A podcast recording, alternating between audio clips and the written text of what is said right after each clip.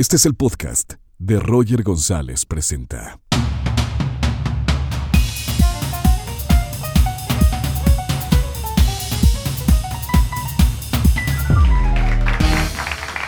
¡Hola! ¡Wow! Gracias por estar aquí en la teatrería. Como ven, tenemos la escenografía de esta obra de teatro que se llama El último teatro del mundo, una obra muy bonita. Así que estamos conviviendo con, con esta escenografía de esta obra.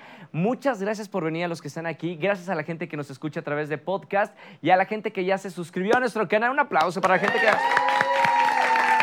Suscríbanse para ver todos los episodios cada semana, todos los jueves aquí en YouTube. Voy a presentar a un gran amigo. Eh, es la primera vez que lo veo que no trae un animal, porque siempre trae un animal. La última vez eh, que nos vimos traía como una boa gigante. Arturo Islas Allende. Un fuerte aplauso. Hermano, Gracias. no hay nada hoy, ¿verdad? Nada, estoy vacío, no traigo nada. Ok, bienvenido Arturo. Eh, me encanta porque hemos coincidido en otros programas, pero nunca hemos tenido el tiempo de platicar. Y si hay alguien que tiene una vida muy interesante, eres tú. Y siempre rodeada, eres como el Tarzán, te, te- te he Sí, dicho varias veces, siempre, ¿no? Siempre que nos encontramos me dices que el Tarzán mexicano, Ese ¿no? Tarzán mexicano. Me, me faltan algunos cuadritos, un poco más, pero gracias. Porque todo lo demás ya está. Eh, todos tenemos una historia. ¿Cuál es la tuya, Arturo? Pues la verdad es que eh, una de las eh, historias, yo creo que más importantes de mi vida y que siempre me, me- me hacen que me motive por hacer las cosas y que tú lo sabes en los medios de comunicación, es que hay un momento en donde se vuelve una responsabilidad, porque a veces impactas en mucha gente y no sabes que ese impacto puede generar un cambio, ¿no? Como siempre Claro. lo que hablo con, con la contaminación, ¿no? Lo que hacemos aquí repercute del otro lado del planeta y es ahí donde, donde mi historia empezó a cobrar vida, en donde empecé a encontrar el sentido de que si yo, a través de mi arte, de lo que yo sabía hacer, de mi trabajo, podía eh, contagiar a otras personas por buscar tener un mejor planeta, una mejor sociedad, pues ahí comienza la verdadera historia. Pero vamos a remontarnos desde tu niñez. Tú eres de aquí, desde la Ciudad de México.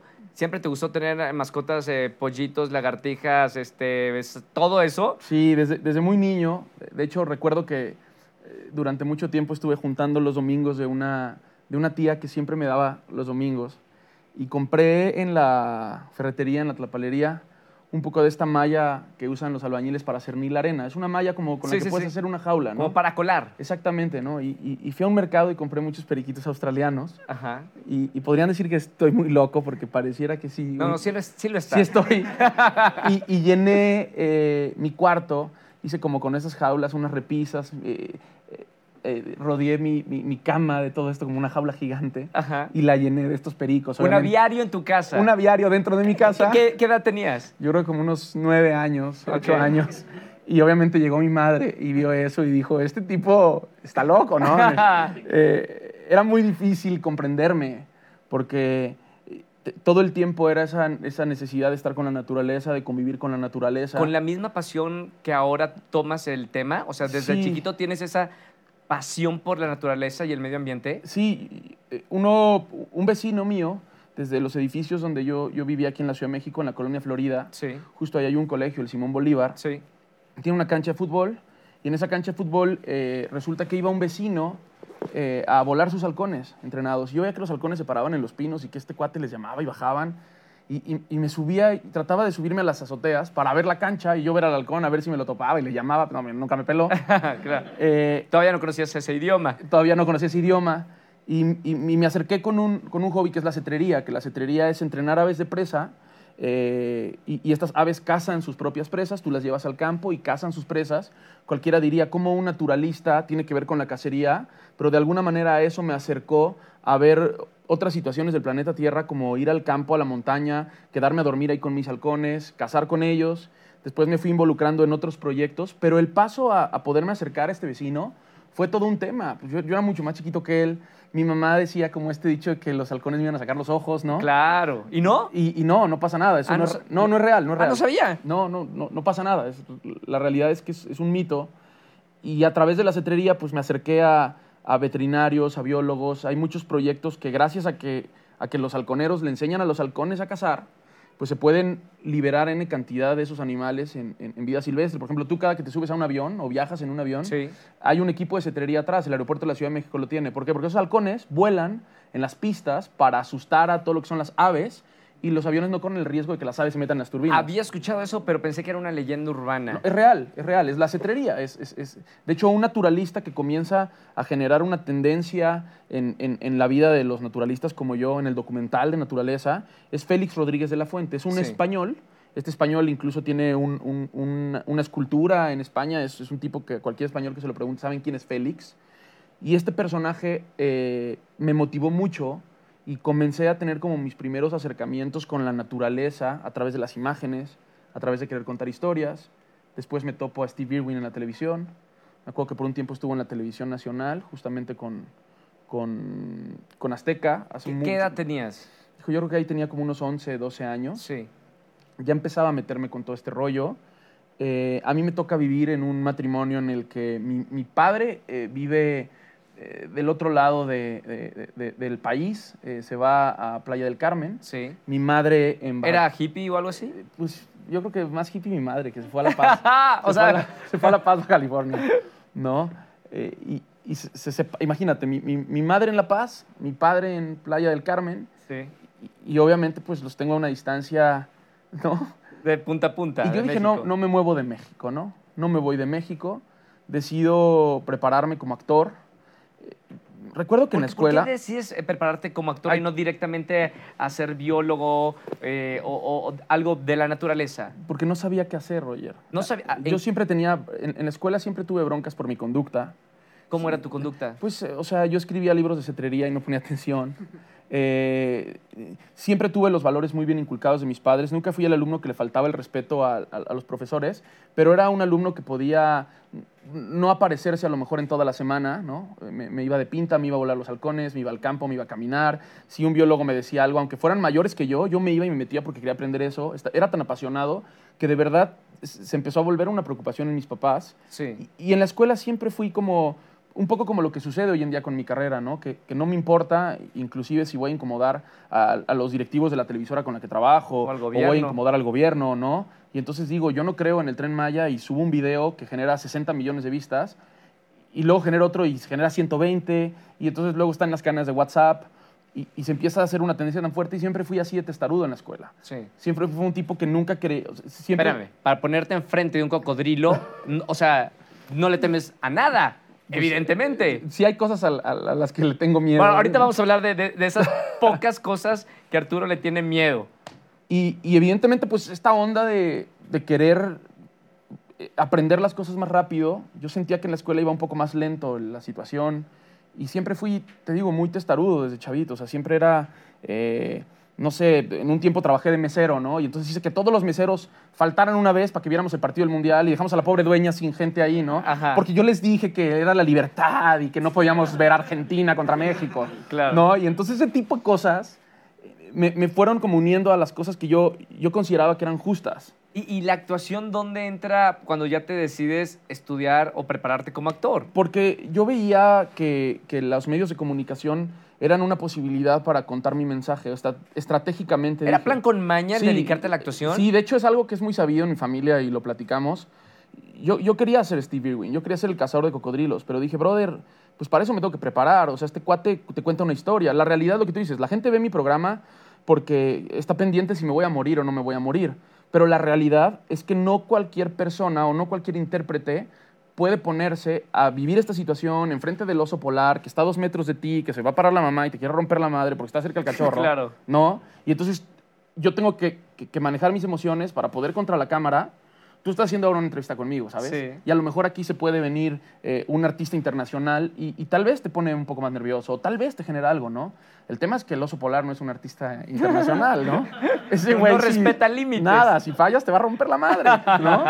Y entonces es ahí donde, donde yo dije, tengo que prepararme, ¿no? La parte de los animales desde muy niño siempre los he tenido, ¿no? Sí. Eh, Esta parte que te contaba de la jaula, pues fue duro porque yo estaba muy metido con eso y, y- y resulta que me doy cuenta que no era el sitio para tener a estos animales. Eh, eh, mi mamá en un momento de su vida se, se- se vuelve a casar eh, con, con- con una persona que le costaba trabajo comprenderme, no entendía. Y hoy en día que estoy un poco más maduro y veo a mis hijos y veo las situaciones, digo, sí ha de estar difícil vivir con un cuate que llega con un águila real y te mete dos leopardos y se va y te deja una serpiente. Pues, pobre de ese ex- esposo de mi mamá, perdón Claro. mamá si yo lo corrí. Eh, pero la verdad es que, que era un poco incomprendido, ¿sabes? Sí. es- es- era esa onda de ser tan hiperactivo. Y sí llegué a vivir momentos en los que no sabía qué iba a ser de mi vida. Luego, en, en- en- todo este aprendizaje, empecé a aprender mucho más de estar en contacto con la naturaleza. De hecho, hoy en día, con el momento en el que afortunadamente y gracias a Dios está pasando mi carrera, con el interés de las marcas por querer cambiar la visión de los consumidores, eh, por el acercamiento a través de estas opiniones que he tenido incluso con los gobiernos, por el respeto que me he ganado de los directivos de las televisoras, de los medios de comunicación, pues la verdad es que me siento muy afortunado. Siento que, que ha sido un privilegio por todo lo que he pasado. Pero sí, sí hubo un momento donde en mi vida en donde dije, ¿qué va a ser de mi vida, sabes? Sí. Yo tenía amigos en común, este amigo de los halcones que te platico que, que fue el que me enseñó a volarlos, que, que él ya, ya había abierto casualmente una casa productora de cosas, y, y ya tenía como, pues estaba logrando sobre todo metas económicas, que no lo son todo en la vida, ¿sabes? Y yo me veía y me recuerdo que un día me dice, yo estaba con mi halcón, eh, tal vez con unos pantalones un poco más rotos, estos, que- pero... Y, y me dice que qué iba a ser yo de mi vida. Y, y lo recuerdo mucho porque es algo que siempre me acuerdo, ¿no? ¿Y qué le respondiste? No sé, Ni idea. no tengo idea. No tengo idea. Entonces, para ganar lana, yo me subía con mi halcón a los camiones, a los peceros, con otro amigo que se subía con su halcón, Sí. y les decíamos en los peceros, en, en los camiones, que, que donaran a la fundación de los halcones. ¿no? Ya íbamos a volar a los halcones a- al- al campo y regresábamos en camión. Entonces yo le decía, Carlitos, agarra tu halcón y yo me voy a echar un speech ahí. No, necesitamos que nos ayuden porque los halcones, pues, era la fundación de Arturo. Claro, Necesitábamos sobrevivir, ¿no? claro. De ahí, esto brinca a las escuelas. En- en- en la colonia empiezo a brincar a las escuelas y a decirles, oigan, denme chance de darles pláticas. Y empiezo a dar pláticas con interpretación, con todo este rollo.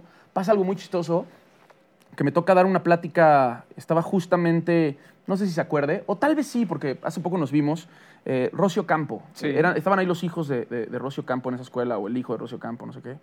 Y yo hago una presentación y, y- y me dan su tarjeta eh, de, eh, ¿cómo se llama? Ernesto Bretón, Bretón, un, un señor que murió, que trabajaba con Rosy durante muchos años. Sí. Busca a esta persona para que te acerques al SEA, para que pase todo esto. Y yo dije, pues va, igual tengo un poco de madera en este rollo y, y- y la conducción y pues vamos a intentarlo, ¿no? Sí. Y en ese rollo del intento y todo, me voy a un curso a Inglaterra que se da por otra situación, por el tiempo del programa. No vamos a decir también cómo se da eso, pero se da. Ok. Regreso a ¿De México. qué, de qué era el curso? ¿Se De puede- actuación. De actuación. ¿Cuánto tiempo? eh, estuve cerca de ocho meses. Ok. Regreso a México y cuando llego a México me toca hacer mi primer casting de mi vida. Eh, una película, Sí. un antagónico, yo estaba muy chavito. Eh, una película que luego se quedó en la oficina de Fernando Sariñana, que se llamaba Tenías que ser tú, con, con varios actores, ¿no? Gl- Gloria Ávila, Alejandro Ávila, no recuerdo los nombres de todos. Pero Eh, ya no, Adri- sal- no salió esa película. Eh, Supongo que esa película se quedó enlatada. Sí. Sé que estaba con Fernando, pero para mí había sido un, un- un gran logro que el primer momento en el que yo hago un casting me quedo Claro. con ese personaje, me adoptan, me enseñan, eh, acabo eso y hago mi segundo casting y también me quedo. Y fue una de las primeras series de Televisa que se llamaba Morir en Martes, que Claro. hago a Sergio Sánchez, un antagónico, un personaje esquizofrénico. Me va muy bien con eso. La realidad es que, que- que lo estaba disfrutando mucho y ahí conozco a la productora, que es Raquel Rocha y Carlos Murguía. Sí. Raquel Rocha, que es la productora de este programa, pues yo llegaba a los llamados con mis halcones, porque los llamados eran en Monterrey. Ok. Entonces yo ponía mi halcón con su caperuza, gra- grababa, hacía el personaje, me volvía loco con mi personaje, ¿no? Y agarraba mi halcón y me iba a volar. Mientras la otra actriz iba con su perrito. Sí, eh, totalmente. Eh, ajá. Así. Y entonces cuando, cuando es el tema del halcón, pues todos me preguntaban, oye, ¿qué es? Y entonces se volvía un rollo de que toda la producción estaba horas así viendo el halcón y yo les contaba, el pico esto, y hacen esto, y vuelan y caen y todo este rollo. Y entonces mucho tiempo después... ¿Es el mismo halcón de los es- eh, camiones? No, no, no, es, Era- otro, es otro halcón. Por lo general en la cetrería, que es este, esta onda de entrenar a las aves de presa, eh, a veces tienes la posibilidad de que si el halcón ya está listo para volver a regresar al medio ambiente, te despides de él, ¿no? ¿Y cómo fue despedirte de tu primer halcón? Duro, ese- ese fue Pepe, eso fue, fue algo durísimo. Sí, sí, qué, qué buena pregunta, porque sí fue muy duro, ¿sabes? ¿Cómo, cómo fue? ¿Cuánto tiempo estuviste con, Eh, con Pepe? Para, para mí fue muy difícil, siete años. Siete años. Siete años, sí. Y era, creo que fue como lo que me generó ver la naturaleza de ¿Y otra manera. tuviste que soltarlo? Sí, tuve que, que- que decir hasta aquí, ¿no? Y, y dejarlo ir, y que es una sensación muy padre el también desprenderte de, de eso y, y también darle la oportunidad que él pues, se pueda reproducir, ¿no? Y que viva. Es como una enseñanza de cuando tienes que dejar a, a tus hijos. Totalmente, pero romper ese eslabón para algo que era mi salida, que, que yo veía todo ahí, que gracias a eso no, no- no me metía a, a un mundo pues, de más desmadre, esa es la Claro. realidad. Pues, obviamente fue difícil, pero bueno, las cosas suceden. Eh, ha habido quiebres en mi vida duros, ¿no? Que- ¿Ha, sido tu mascota más preciada? Sí. ¿O has tenido algún perro o algo? bueno, de- de- después de eso he tenido relación con la naturaleza. Ah, con la naturaleza. Pensé que me hiciera una exnovia y de que esta perra. No, no. No, Roger, la neta es que, que ha sido una... Este tema con los animales ha sido una relación en la que he aprendido de ellos, en los que han sido mis verdaderos maestros de la vida. Creo que son los que también me, me dieron la posibilidad de que yo pudiera leer un guion y, y- y tal vez conectarme más con los personajes o en lo que se me ofrecía, porque la realidad es que cuando veo la competencia actoral, tú, me lo, tú lo sabes, pues veo a veces que es mucha gente que, que tiene que hacer una fila enorme para tener una oportunidad. Sí. Y el yo haber hecho mis dos primeros castings, que es la verdad, o sea, así fue, y haberme quedado en dos personajes así, pues todo parecía que mi carrera como actor iba a ir muy bien. Pero aquí es donde viene un gran cambio, donde viene el- lo, lo que cambió este giro, ¿sabes? Claro. En ese inter, yo produzco con, con José Ángel Bichir, el hijo de Odiseo Bichir, Sí. el hermano de Demián, Sí, sí, sí. de Bruno. Van a tronar como ejotes, ¿no? Con ellos. sí. Y ellos lo que hacen es eh, unirse a José Ángel y a mí a un sueño, que era producir una obra de teatro, y producimos el Knack y cómo lograrlo, de Knack and How to Get It, que es una obra inglesa de Angelique Coe. Y en esta obra, Agua Collin, que era el personaje principal, eh, estuvimos en el Teatro Wilberto Cantón. Sí. Eh, fue la primera obra también de teatro de Pau Goto, Paulina Goto, José Ángel y Ponchito Dorsal, Alfonso Sí, Dorsal. claro. Entonces era Poncho, José Ángel, Pau y yo, éramos los cuatro. Hago teatro y en ese inter del teatro, cuando acaba la temporada, me habla Raquel Rocha y me dice, Artur, ¿qué onda? ¿Qué planes traes? Y le dije, pues la realidad es que acabé esto, pero no traigo nada en concreto todavía. Me dice, ¿te acuerdas lo que hacíamos con los animales, que platicabas de ellos en el foro, cuando ibas a hacer la serie? Sí. Pues fíjate que me gustaría que vinieras un día a Mojo con Montserrat y con Yolanda a platicarnos de animales y de naturaleza. Y yo le dije, va, creo, que- creo que es algo que yo quería hacer, ¿no? Sí. Eh, o sea, es, es un buen, es un buen, eh, es, es un buen gancho para intentar hacer eso, ¿no? Y entonces llego a- al programa y empiezo a llevar animales, ¿no? Y me trazo una meta y digo, ¿Era semanalmente que ibas con, con ella? todos los jueves, Todos los en la jueves. XCW, grabamos dos Chapultepec. programas en Chapultepec. Yo le hablaba a mis amigos que tenían animales de humas, de organizaciones, y me decían, bueno, llévate la, la hiena, o llévate la serpiente, o llévate esto.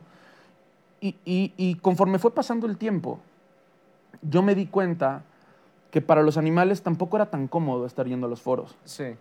eh, que, que los animales no la pasaban tampoco tan bien y que podía eso chocar con mi mensaje Claro. pero no encontraba cómo podía lograr que el mensaje se diera de otra forma. Y es ahí donde después de haber tenido el rating, de hecho de la televisión cerrada alcanzamos ratings muy altos con esa sección, Sí. tanto que continuaba, ¿no? Y continuaba ¿Cuánto tiempo estuviste haci- haciendo esta dos sección? años o un año y medio más Sí. o menos, ¿no? Eh, y viene ese brinco y es donde Reinaldo López me invita a hoy, al restreno de hoy. Eh, te quiero mucho, Carla Estrada. Me batió antes Carlita, que la quiero muchísimo, que es linda. Eh, no, no, no, no, las ideas no, no fluyeron justo en ese momento y me toca tener la oportunidad de ese programa con Reinaldo. Sí. Reinaldo no lo duda y me da la oportunidad de estar en Televisa en hoy. Entro a hoy y nos volvemos una de las secciones más vistas del programa. Y lo primero que hago eh, fuerte, o la primera temática fuerte que hago es cuando hay, hay un manglar eh, muy importante para Cancún, que es el manglar de Tajamar, Sí. que está enfrente de una zona turística y que lo estaban destruyendo. Y entonces yo obviamente no tenía el peso eh, ni público ni social que hoy en día tengo, ni la carrera que hoy en día se ha formado. Pero me sentí con el ímpetu de querer hacer eso y sacarlo en televisión nacional. Hablé con Reinaldo, le dije que si era Porque te posible. ibas a meter con la autoridad. Claro, que si era posible, que si él estaba dispuesto a que eso sucediera, que yo quería denunciar que estaban metiendo bulldozers en la noche, que estaban partiendo a los cocodrilos a la mitad y que, que, si, que si algo tenía que servir yo como eh, una persona pública era para generar un poco más de conciencia y que, que llevar un águila real a un foro, pues hay mucha gente que le gustan los animales, que lo podría hacer que teníamos que marcar una diferencia, que teníamos que hacer algo diferente, que teníamos que ofrecerle al público algo que conectara con los seres humanos. Tú sabes que hoy en día lo que más conecta con los seres humanos, más allá del talento de los individuos, es la perseverancia y la historia. Sí. Si, si eres perseverante y, y logras que la gente se contagie con una historia y se sienta identificado con esa historia, puedes hacer un gran cambio en los seres humanos, ¿no? Me senté en su oficina, se lo planteé y tengo que reconocer que no lo dudó un segundo, nunca lo dudó. Vamos a hacerlo, Arturo. A ver qué pasa. Yo me echo aquí los madrazos, tú échatelos allá. Y salió la nota en televisión abierta. Sale la nota y logramos la clausura de la destrucción del manglar. Eh, nos hablan, yo recuerdo de- del gobernador Borges, que ahora está detenido, que me hablaron de su oficina, yo no sé cómo consiguieron mi teléfono, estaban preocupados, ocupados un poco porque evidentemente había intereses económicos, y Reinaldo me dijo, hasta el final, Arturo, vamos a, ya empezamos y hasta el final, ¿no? Y ahí me di cuenta el poder de, de convocatoria que hay con los mexicanos, ¿sabes? Que es brutal. Convoqué por medio de hoy. Todavía las redes sociales no eran lo que eran. Claro. Y llegó muchísima gente al manglar. Se llenó de personas. Asociaciones de allá se unieron. Y pues la obra se frenó. Se vino la clausura, vinieron otro tipo de demandas, se involucró gente pues con un poco más en ese momento de peso. Claro. Pero me di cuenta que ahí tenía una, una misión en la vida. ¿Qué pasó? Porque cuando nos conocimos, tú estabas contándome de un proyecto que estabas haciendo ya no en los estudios de televisión. Tú ya ibas a la naturaleza Sí. a, a vivir como viven eh, tantas especies animales. ¿De dónde sale ese proyecto? Ok, en, en ese momento, cuando me doy cuenta que esto estaba sucediendo, a la par, me doy cuenta que la mejor forma de acercar a las personas a la naturaleza, si bien no es con que traiga el halcón sin ala, que puede ser muy impactante y evidentemente ese halcón lo puedo traer a la televisión a veces y contarles la historia, Sí. yo tenía que acercarme a donde esos animales viven para acercarme a mi sueño, que es hacer lo que hacía Steve Irwin. Entonces aproveché lo que yo había aprendido de actuación en mi vida y las personas del medio que encontré, las personas del medio con las que conecté, y reuní un equipo de profesionales, un cinematógrafo, eh, un director, un guionista, escaletas, tú sabes de televisión, Sí. sabes lo que es producir. Y producir en naturaleza era un reto para mí como mexicano, porque realmente no hay mucha gente que lo haga. Si tú ahorita recuerdas y te pido cinco nombres de mexicanos que hagan documentales de naturaleza, es No difícil. tengo ni idea. No me los vas a dar. No, todos son extranjeros. Todos Es- en Estados Unidos, en, en Europa, en Canadá. Totalmente. Es que no hay mucha conciencia en realidad. Entonces re- recuerdo que, que hago un piloto y cuando hago ese piloto, eh, por alguna razón, con mis ahorros que tenía en ese momento, yo, yo para poder hacer ese piloto tuve que vender caterings, comida. Vendía comida para un grupo muy grande que organiza eh, el Ironman, Sí, claro. el Warrior Dash, todas estas carreras que son brutales y que la gente corre así, sí, son superhéroes. O sea, el Ironman. Corren, bici y, y también natación. Eso, eso. Y entonces cuando pasa es, es- ese rollo de que, de que les ofrezco que, que- que yo puedo hacer los caterings de una manera que sí te la voy a contar brevemente, yo, yo pongo en internet que necesitaba un pintor para pintar una oficina, Sí. ¿no? Y me escribe un cuate, yo soy pintor, me llamo Jorge. Ok, perfecto. Ese, ese Jorge, ese personaje, llega a mi oficina, pinta todo y me dice, híjole, yo lo vi alguna vez en alguna rosa de Guadalupe o en algo de una cosa yo hice, obviamente. ¿Hiciste Rosa de Guadalupe? Sí, claro. Tengo una rosa orgullosamente. Mira. Estoy, eh, bueno. No ¿eh? cualquier actor puede decir eso, ¿eh? Eh, pues es, es- de lo más visto en la televisión Total. mexicana. Sí, sí. Y tengo como dice un dicho, ¿no? Ok. Y, y lo disfruté porque yo tenía que comer. Yo tenía que sobrevivir. y Claro. Yo no me avergüenzo de eso. O sea, sí, sí- sí- hubo No, momentos... todo te marca, es el camino que ahora, ahora te tiene aquí, Sí. contándonos esto. Sí, la, la realidad es que eh, tenía que hacer eso y, y me ayudaba a sobrevivir. Viene este rollo de pintar la, la oficina esta y Jorge me dice, yo lo he visto, usted es actor. Fíjese una cosa, mi, mi hermana trabaja en un grupo que hacen carreras, pero sirven bien fea la comida. No, pues nomás no les queda. No, y se quejan y... No, yo hago unas gorditas. No sabes qué gorditas. Si tú vas y les vendes, nos vamos a michas. Yo te consigo la cita con el meramente. Sí. Así me dijo. Yo no tenía lana. Yo necesitaba un respiro, ¿sabes? Claro. Y entonces fui a venderles. Como si fuera un genio de la comida. Eres muy bueno para vender, amigo. Sí. Sí. Y entonces les vendimos. Y justamente traigo al productor de teatro con el que hice la obra de teatro. Le dije, no vas a producir obras ni nada, vas a producir comida. Ajá. Lo mismo, tráeselo en tacos, en garnachas, en sopas. Es lo mismo. Nada más que no vas a pelear con los actores, vas a pelear con los cocineros y con la gente que hagamos esto. El tema es que este, este sistema de alimentación se tenía que montar en las calles. Sí. Y era un rollo de logística, un rollo de producción muy difícil, era muy duro, porque eh, haz de cuenta que el domingo, que es la carrera estelar, tenías que entregar eh, 2.000 lunchboxes para todos los voluntarios, tenías que montar el buffet para el VIP donde va el gobernador y cortan el listón, tenías además de eso que hacer eh, el buffet para las familias y tenías que también hacer el buffet para los participantes Claro. cuatro al mismo tiempo. Era una locura, ¿sabes? Era, era algo que yo, yo de hecho decía en qué me metí, ¿no? Pero te dejó dinero, Sí. porque son eventos muy grandes. Muy grandes y, y me fue tan bien en los primeros que me quedé con ellos trabajando durante un año Sí. eh, y con eso pude ahorrar para ser el piloto de mi serie. Mi único objetivo era hacer mi serie. ¿Cómo, cómo era la idea de, de esta serie? ¿A dónde ibas a ir? ¿Qué ibas a grabar? Eh, su- sucede algo muy chistoso, que cuando yo voy a, a hacer mi, mi primer acercamiento con un tema de una serie de viajes, Sí. era con una productora que hace un casting para una serie del Canal 11. Y llego yo a hacer mi casting y me dicen, ¿te quedaste? Era una cosa como mochila al hombro, como estás así. Sí. Y les dije, no, no me interesa, es que yo la quiero de animales. ¿Cómo? Pero es que te quedaste, te queremos. No, y entonces los convencí tanto que ese productor que estaba haciendo eso... Hizo lo tuyo. A ver, lleva siendo mi productor asociado los últimos 10 años de mi vida. ¡No es Produjo desde los caterings hasta esto. ¿Quién es? ¿Quién Luis es? Fernando López. Ok. Eh, Luis Fer, un saludo. La verdad es que no nada más es eso. Se volvió mi gran amigo, se volvió mi brother, se volvió la persona en la que confié. y guardaespaldas de animales. Sí, y, y aparte una persona que también venía de la lucha, ¿sabes? Una Sí. persona que venía eh, de una clase social en donde tenía que empujar, que tenía que salir adelante. Creo que eso nos hizo salir adelante a los dos juntos. Claro. Y siempre por eso lo menciono, porque yo creo que sin él no hubieran pasado las cosas. Siempre fue muy generoso y, y- y siempre lo ha dicho, ¿sabes?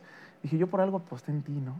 Pero se tardó un poco en, en- en que todo Él esto... fue el productor de tu piloto. Lo producimos juntos, o sea, Ajá. yo conseguía la lana, él conseguía los contactos, él hablaba con la gente que conocía y, y entre los dos, ¿sabes? Pero hoy en día es como mi brazo derecho, es el Claro. tipo al que le confió todo, es el tipo que hoy nos podemos dar el lujo de decir, ahora qué inventamos, ¿no? Ajá. Ahora qué hacemos. Pero así fue. ¿Y cómo fue ese primer piloto? ¿Dónde fuiste? Eh, es- ese primer piloto me toca ir a, a Tijuana eh, a, a grabar a los tiburones blancos que están en la isla Guadalupe. Sí. Yo dije, si voy a ser un piloto de animales, de verdad, la gente, y aunque a veces sé que es algo que me ha generado hate en las redes sociales, que yo me arriesgo tanto en mi vida, siempre es, pero tienes hijos, pero no pasa... Yo sabía que si la gente no me veía con un tiburón blanco de 5 metros afuera de la jaula, iba a ser como los documentales cuando ya llegó el pingüino, papá, a darle de comer a su bebé, y ya te quedaste jetón, y ya sabes. Solo ibas a narrarlo. Sí, sí, sí. Iba, un tema como esos no iba a ser un negocio. Quiero detener un poquito esto. ¿Nunca le tuviste miedo a los animales? Sí, ¿Jamás? Sí, sí, con el, con, el, con el tiburón blanco me estaba cagando. Pero fue el primero. Sí, se siente muy cañón la primera vez. Y de todas maneras fuiste y Sí. nadaste con él. Sí, yo, yo sabía que tenía que hacerlo. eh, Descríbeme qué sientes al enfrentarte a este animal. Y uno de los pues, más peligrosos, ¿no? En el mar. sí, yo, yo me preparé con Gerardo del Villar, un gran buzo, fotógrafo de tiburones, que de hecho colabora mucho con Azteca, es un gran amigo mío. Eh, yo le dije, tengo que hacer un piloto, brother, y me urge que lo saquemos adelante. Tengo esto de ahorros, me alcanza para ir. Además, ir al tiburón blanco es algo caro, ¿sabes? Por alguna razón, el biólogo de los tiburones blancos, Mauricio Hoyos, que hoy es un fregón, también es mi gran amigo, lo Sí. quiero mucho, es este, este biólogo que ha sacado los videos de la hembra de tiburón blanco más grande del mundo, que le dan la vuelta al mundo y todo este rollo. Eh, Era cercano porque vivía también en La Paz en algún tiempo, yo viví un, un tiempo en La Paz, pero Qué lindo lugar. Mm, Sí, es hermoso. Me ayudan a que esto se dé. Me preparan, me preparan en el buceo, me preparan en- en- también en mi estado mental. ¿Cómo se prepara una persona para enfrentarse en- en- a un tiburón blanco? ¿Cómo? Nada más. Y entonces, la neta es que cuando voy a hacer eso, eh, sin dar nombres, me invitan a una comida en donde está un empresario. Un empresario de estos tops del Forbes de México, Sí. tops. Y resulta que ese empresario le gustan mucho los animales. Y su veterinario le dice, ese chavo es bien fregón en los halcones, yo lo he visto en los torneos y le encanta y no sé qué. Por esa razón me acercan a su mesa. ¿Qué haces aquí? ¿Qué haces en Baja California? Vine a filmar tiburones blancos. Quiero, quiero documentarlos porque estoy haciendo una serie de animales. Cuando la acabes me vienes a ver. Me fui con eso Sí. Grabé, grabé luego por todas partes, terminé, se la llevé y literal me dijo, ¿cuánto vale? Esto, mañana te lo dan. Así. Bien. El momento justo con la persona indicada. Sí. Y, y- y- y esa persona que además, con todo el reconocimiento que, que yo le tengo, siempre me ha dicho que no le interesa como el reconocimiento de eso, que a él le interesaba que las nuevas generaciones pudieran tener a los animales plasmados para la posteridad, a- a- por medio de una voz que podía ser contemporánea, joven y que podía transmitir. Y, y- y ese tipo me cambió la vida, ¿no? A, a lo largo de, de tu carrera, Arturo, ¿con qué animales salvajes has estado cara a cara? Bueno, pues he tenido la serpiente más venenosa de México en, en mis manos, le llaman free handling, ¿no? O una de las serpientes más venenosas. Cuando me dicen, ¿qué es más venenoso? Esta otro. Ya son toxinas tan poderosas que... ¿Qué las de las dos te sí, matan? que cualquiera de las dos te claro, puede, entonces, puede ¿cuál es más matar. venenosa? Pues? Yo creo que una de las experiencias más duras que me han tocado vivir es que eh, eh, este gran fotógrafo de tiburones, eh, él me promueve la posibilidad de ir a hacer lo de los cocodrilos, lo que tú has visto. Sí. Que en aquella entrevista no te lo platiqué, no te platiqué lo que yo estaba viviendo en esos momentos. Eh, eh, mi madre es de una familia de cuatro hermanos. Eh, mi abuela eh, falleció de cáncer, ha sido un cáncer muy agresivo familiar que nos ha pegado muy duro. Eh, luego fallece mi tía Fátima, que era como mi segunda mamá, ¿no? la, la hermana de mi madre, Sí. de cáncer también. Y luego fallece mi tío Pepe. Mi tío Pepe, yo siempre relacionado con esto, todos me preguntan, oye, ¿por qué tanto de política? ¿Por qué sabes? Porque yo desde chiquito siempre escuché eso. Mi tío Pepe, un hombre de izquierda, de, de un partido de izquierda, ¿no? Del PRD, que- que- secretario de Finanzas del PRD, eh, gran incondicional de Leonel Cota Montaño, de mismo López Obrador, de Pigmenio Ibarra, que ahora Pigmenio me tienes bloqueado de tus redes porque tiro muy ¿Cómo? duro. Sí, sí, sí, ¿Se sí. bloqueó? Estoy bloqueado por, ¿Por? por Epigmenio Ibarra. ¿Pero porque, qué dijiste? Pues dije que, que tenía que ser un poco más responsable el presidente en lo que declara, ¿no?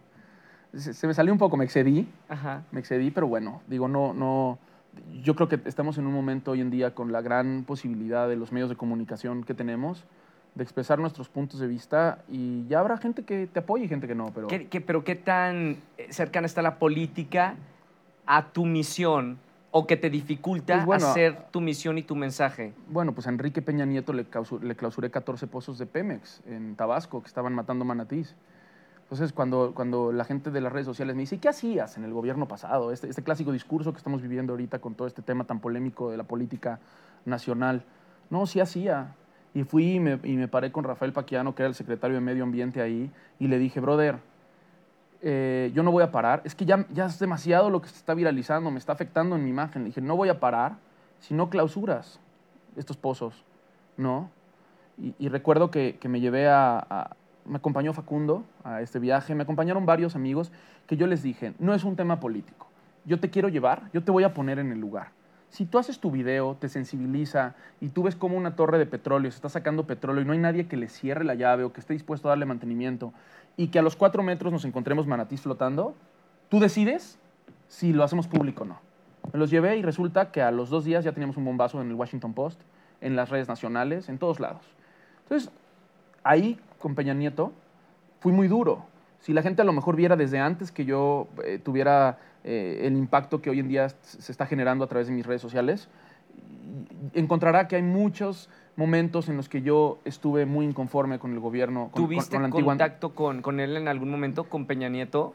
Sí, yo fui el primer conductor que, que, que, por ganarme la lana de todas las cosas que hacía, yo conduje el primer evento como, como presidente electo de Enrique Peña Nieto en el Museo de Antropología, organizado por los Ferraes de los 300 líderes de México. Sí. Yo conduje, yo lo presenté, yo lo saludé. Después de eso nunca más lo volví a ver, hasta que seis años después me encontré con Rafael Paquiano, su Sí. secretario de Medio Ambiente, y, y- y bueno, por órdenes de ellos, de, de- de paren a este cejón loco porque puta, o sea, nos está afectando. ¿Cuál, cuál es el problema real? Eh, quedan pocos minutos, Arturo. eh, voy a tratar de, de condensar esto lo más que pueda. ¿Cuál es el problema actual de México en cuanto a esta materia eh, sobre el medio ambiente?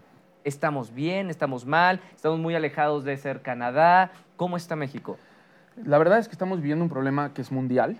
Eh, hablando específicamente de México, yo creo que una de, los- de las cosas más necesarias es la educación. Somos muy ignorantes ante el tema. No, no, no- realmente no estamos conscientes de lo que puede llegar a pasar. Hoy en día la gente se da más cuenta porque creo que tú te has dado cuenta que sales y hay un calor infernal cuando no lo tiene que haber. No estamos acostumbrados a las estaciones como están sucediendo. Pero el grave problema es el ser humano.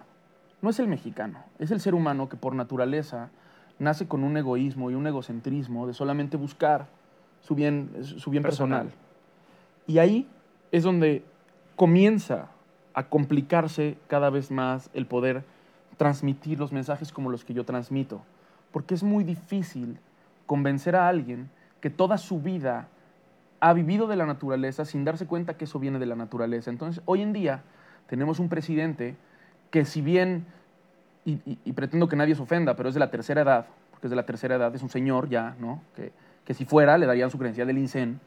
No quiero decir que está mal, no quiero decir que las al contrario las personas de la tercera edad son viejos lobos de mar que pueden dejar cosas muy buenas, pero también siento que a veces es gente que está solamente metida en, en- en sus ideologías y en su forma de vivir.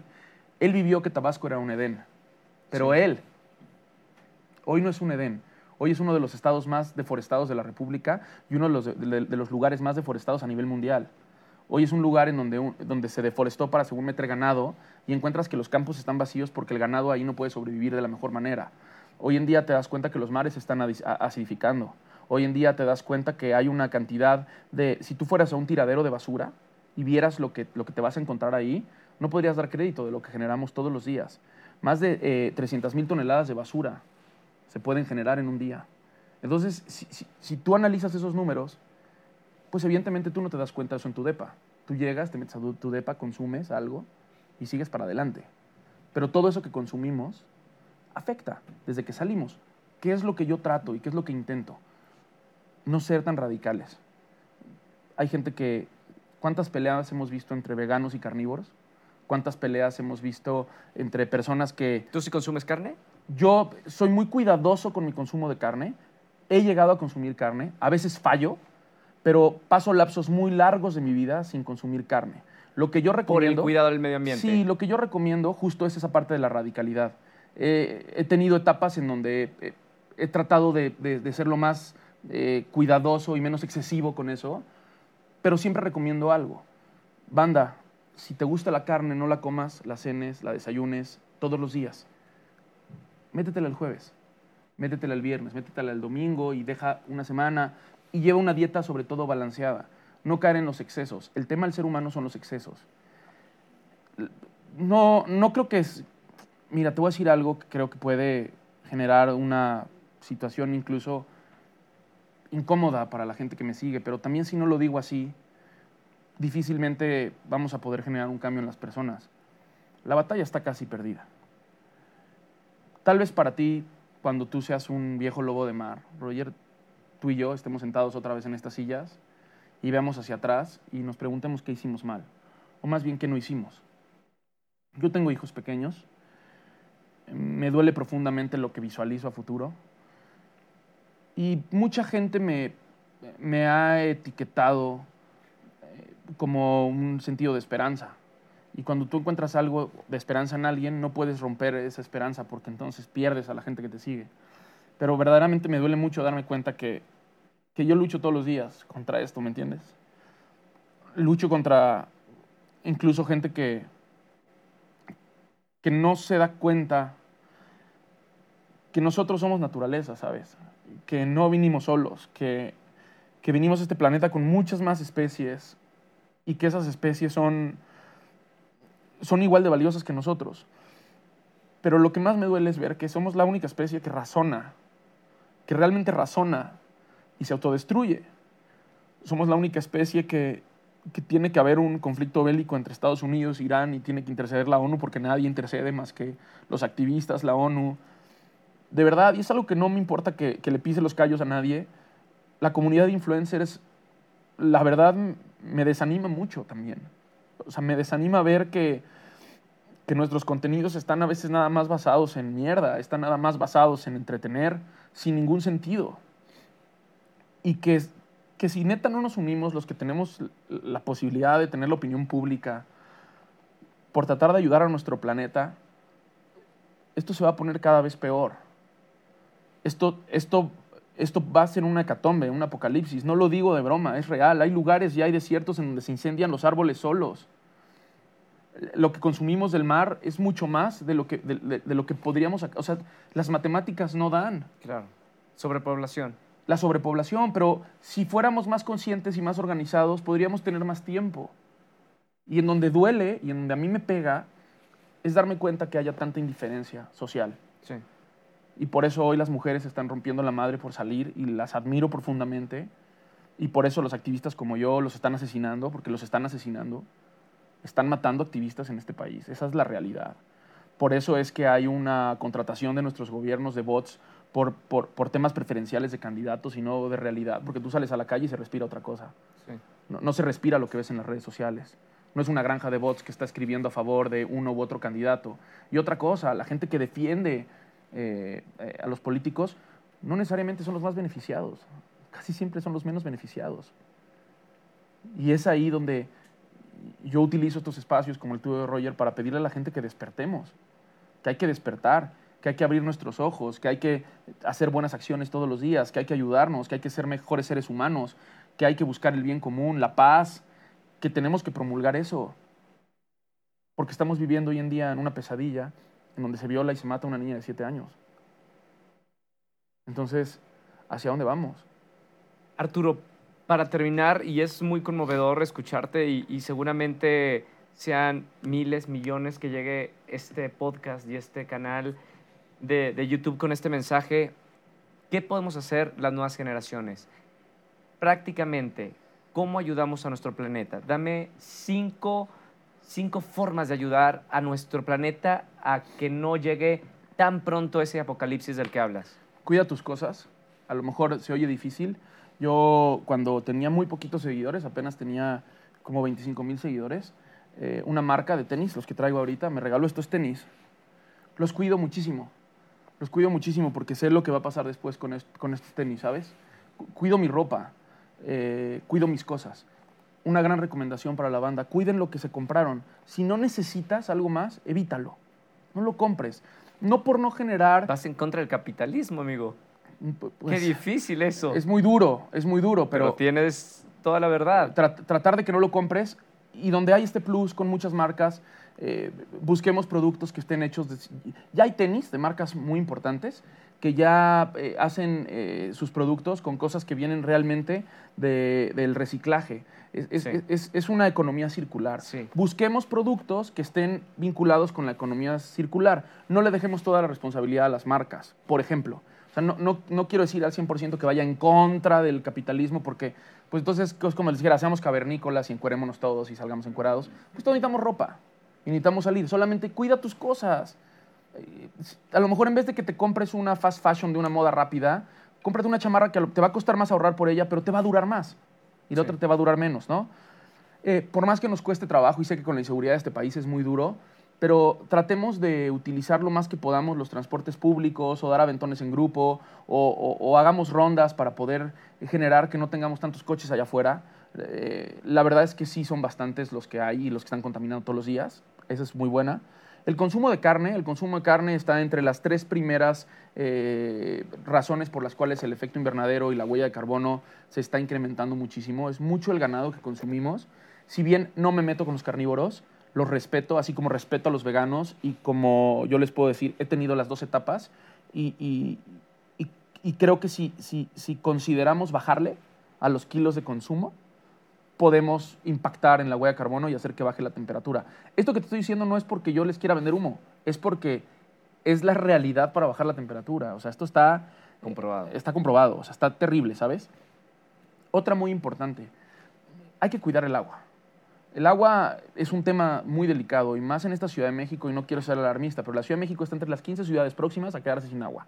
Ya pasó con Ciudad del Cabo, tuvieron que llevar plantas desalinizadoras, que es un tema, porque además se pues, genera un tema cancerígeno, porque tienen que sacar el agua del mar, desalinizarla. Se quedaron sin agua potable, lo que le llaman ellos la hora cero. Entonces la gente abre así, son dos gotitas y todo. Si hoy la tenemos, ¿qué va a pasar cuando no la tengamos? Imagínate la guerra por el agua. Vamos a cuidar el agua. Vamos a, a- a respetar que el agua, eh, cuando nos bañamos, siempre les digo a la gente en mis conferencias, pon una canción y, y asocia cuando en esa canción llegó los dos minutos o los tres minutos. Y si puedes en uno, Roger, de que abres, te enjabonas y le cierras, mejor. Esa es muy importante. Y la número cinco, que esa, esa yo creo que tiene, sí, ya te dije cuatro, ¿no? Sí. Y la número cinco es tratar de sensibilizar con ese mensaje a las mayor, al, al mayor porcentaje de personas que podamos. A nuestros hijos inculcarles eso, a los jóvenes, a ti, a toda la gente. No hay generaciones para eso. Salir y de verdad rompernos la madre y decir, vamos a hacerlo.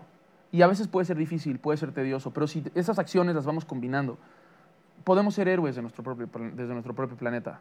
¿no? Y ya hay otras cosas que evidentemente a la gente se le puede invitar a que se una a organizaciones, que se ponga a leer, que se ponga a estudiar. Partimos de lo primero que te dije. El problema que tenemos es la ignorancia. Estudien, lean, prepárense en el tema. Y una vez que sepan, sabrán qué hacer con ese, con ese tema. Creo que es mis recomendaciones. Sabes que te admiro mucho. Y yo también a ti te admiro y, y te quiero platicar antes de cerrar algo interesante. Sé que el tiempo está duro. Eh, tú tenías un, un- un fotógrafo que era iluminador cuando hacían Roger Presenta. Ajá. Yo fui a, un programa, fui a ese programa contigo. Sí. El año pasado o Jes- antepasado. Sí, Jesús. Sí. Y Jesús insistía mucho en querer ir conmigo al campo y querer aprender de la naturaleza y que él no se sentía cómodo dentro de un set después de esa entrevista, ¿no? Y yo me di cuenta, es un chavo muy joven, de 23 años, cuando él me enseña su demo, pues veo que era un demo que pues no era tan bueno porque pues no tenía lana para hacer algo sorprendente, ¿no? Y después de, de esa entrevista hasta acá, es mi cámara uno en mis documentales ¡Wow! y, y- y su trabajo ya se ha presentado en televisión nacional. Pero te tengo en una estima especial porque conocí a esa persona que se ha vuelto un vínculo en mi vida, que viajamos, hicimos la Copa América y que era un fotógrafo que salió de aquí como las personas que tú tienes aquí y que fue perseverante. Y les cuento esta historia de Jesús para que vean que no hay meta imposible.